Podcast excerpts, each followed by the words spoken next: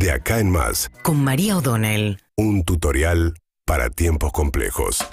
A ver, por un lado, ayer toda la agenda del ministro de Economía, más allá de la colocación del vencimiento de la deuda en pesos que resultó exitosa después del masazo del número de inflación del mes de enero del 6%, toda la agenda estuvo tomada por el caso de eh, Edesur, ¿no? que es de lo que venimos hablando, esta empresa de prestación de servicio en el área metropolitana, en capital y conurbano, que dejó a más de 20.000 usuarios eh, sin servicio después del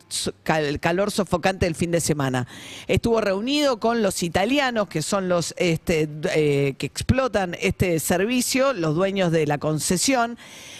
pensando también y discutiendo internamente en el gobierno qué hacer. Finalmente lo que salió Massa es con una multa que dijo que era muy severa, de mil millones de pesos, y la amenaza de intervenir, eh, digamos, de meter a gente del Estado dentro de la compañía pero sin hacer lo que le está pidiendo, por ejemplo, Martín Insaurralde, que es el jefe de gabinete de Axel Kisilov en la provincia de Buenos Aires, ex intendente de Lomas de Zamora, que como los municipios de la zona sur del conurbano son mayoritariamente los afectados, vienen pidiendo directamente la quita de la concesión.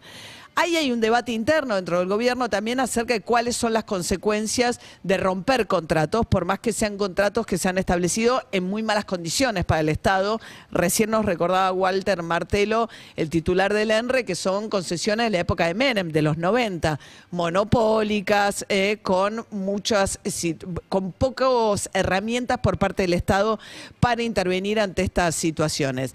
porque en algún momento se podían quejar por la falta de tarifa para, como justificación de lo que pasaba con el servicio, cosa que después de que se actualizaran con Macri y después con Massa lo que hubo fue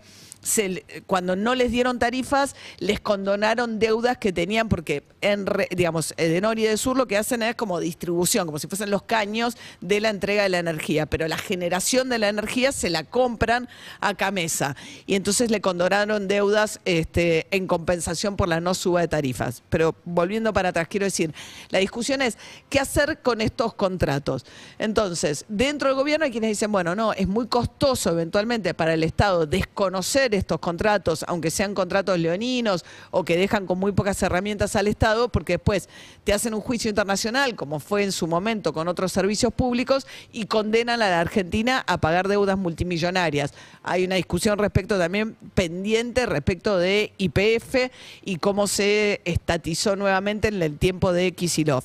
Pero entonces hay una discusión eso de quienes quedan un poco, también Massa, que hasta ahora venía siendo muy bancado por la cámpora, en su gestión, mucho más obviamente que lo que había sido con Guzmán y siempre que habla la Cámpora muy críticamente del gobierno, siempre deja salvo la gestión de masa. Bueno, ayer tenía mucha presión para tomar medidas todavía más drásticas de la que finalmente terminó anunciando respecto de eh, qué va a pasar con Edesur. Hay una incógnita acerca, de, hablando de masa, si masa va a ir o no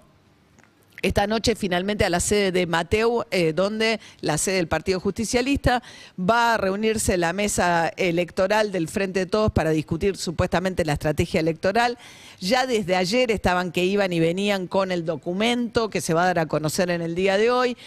La Cámpora y Cristina Fernández de Kirchner presionando para que el documento diga que Cristina Fernández de Kirchner está proscripta lo que tiene es un impedimento en un fallo de primera instancia para presentarse, eh, para ocupar cargos públicos, en realidad como resultado de una condena por corrupción. De todas maneras, es un fallo que no está firme, con lo cual técnicamente más allá de discutir si una inhabilitación por parte de la justicia por un delito cometido equivale a decir proscripción, que es lo que hizo en su momento el golpe militar en el 55 contra el peronismo. Pero más allá de eso, ese fallo tampoco está firme, con lo cual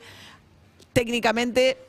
llámese inhabilitación o llámese proscripción, ella podría presentarse. Así todo el documento a instancia de la Cámpora de Cristina Kirchner va a decir que Cristina Kirchner está proscripta,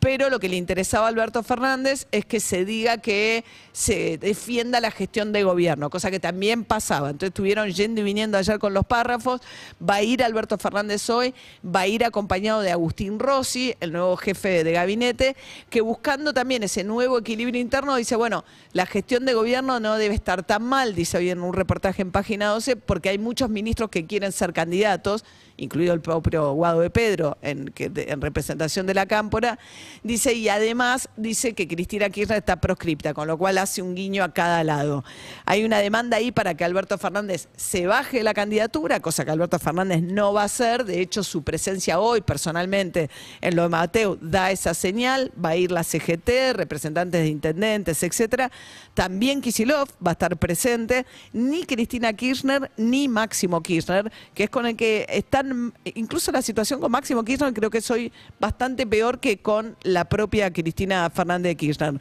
Con lo cual, bueno, llegaron a un documento que aparentemente los dejó conformes a todos, van a ir a este acto hoy con Alberto Fernández que no se baja. Y en Juntos por el Cambio hay otro lío, después otro día lo charlamos, pero básicamente es la situación contraria, porque es que quieren saber si que Macri se baje o se suba de una vez, pero la incertidumbre, digamos, en el frente de todos tienen un único candidato claro, aunque también dijo Daniel Scioli que se quiere presentar, pero que, que no los deja conformes, que es Alberto Fernández, y en Juntos por el Cambio la gran incertidumbre es si Macri se va a presentar o no. Hay mucho ruido interno, mucha discusión en el armado de algunas de las provincias más importantes que tienen, Mendoza, Córdoba, etcétera, Eh, muchas heridas que quedaron también por lo que pasó en La Pampa, por el enfrentamiento entre los distintos candidatos, entre los candidatos del PRO y apoyos cruzados, pero sobre todo la incertidumbre acerca de si Mauricio Macri finalmente va a jugar o no. La mayoría cree entender que hasta altura de haber querido volver a presentarse lo hubiese hecho, pero tampoco se baja como para despejar el camino para que empiecen a ordenar también en Juntos por el Cambio cómo va a ser su interna. Seguinos en Instagram y Twitter. arroba urbanaplayfm